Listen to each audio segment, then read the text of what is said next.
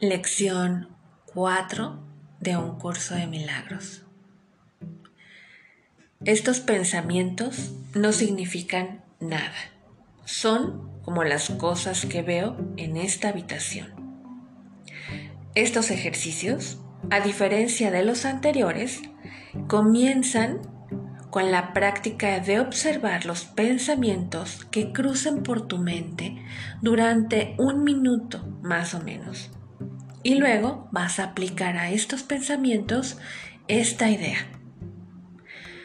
Sin embargo, la intención es que no selecciones deliberadamente cuáles son esos pensamientos a los que vas a aplicar la idea ni tampoco te dejes guiar por la etiqueta de si son pensamientos buenos o son pensamientos malos.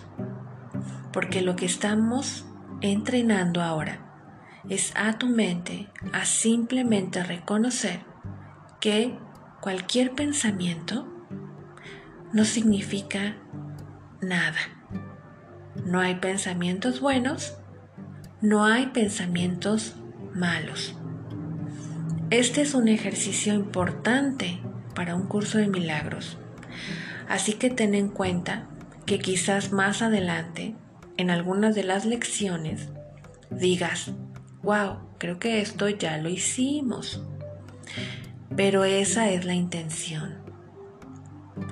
Volveremos a repetir este ejercicio con alguna variante pequeña, porque la meta de un curso de milagros es entrenarte en estos primeros pasos hacia el objetivo de poder separar lo que no tiene significado de lo que sí lo tiene.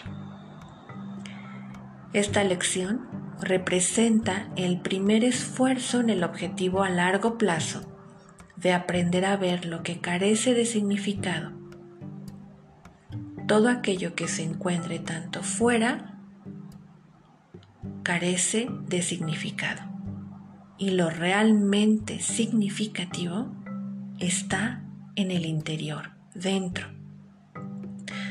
Este también es el comienzo de el entrenamiento que te va a permitir que tu mente distinga entre lo que es lo mismo y lo que es diferente.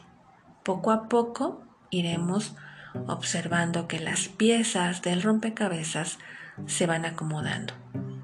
Al usar tus pensamientos como sujetos para la aplicación de la idea de hoy, identifica cada uno de ellos por la figura o acontecimiento central que contenga.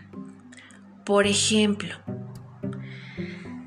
este pensamiento acerca de, y puedes ahí poner lo que tú elijas, no significa nada. Es como las cosas que veo en esta habitación. Puedes aplicar la idea a sí mismo a cualquier pensamiento en particular que reconozcas que te ha hecho algún daño o que es perjudicial para ti. Esta práctica es útil, pero lo importante es que no sustituye al procedimiento de que simplemente lo hagas al azar. Déjate llevar por los ejercicios.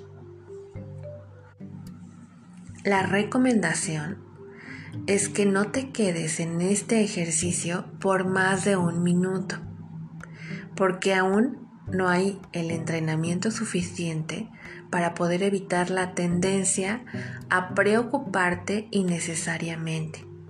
Además, como estos ejercicios son los primeros, tal vez te resulte un poco más difícil suspender el juicio que ya hay con la conexión de tus pensamientos. No repitas este ejercicio más de tres o cuatro veces al día.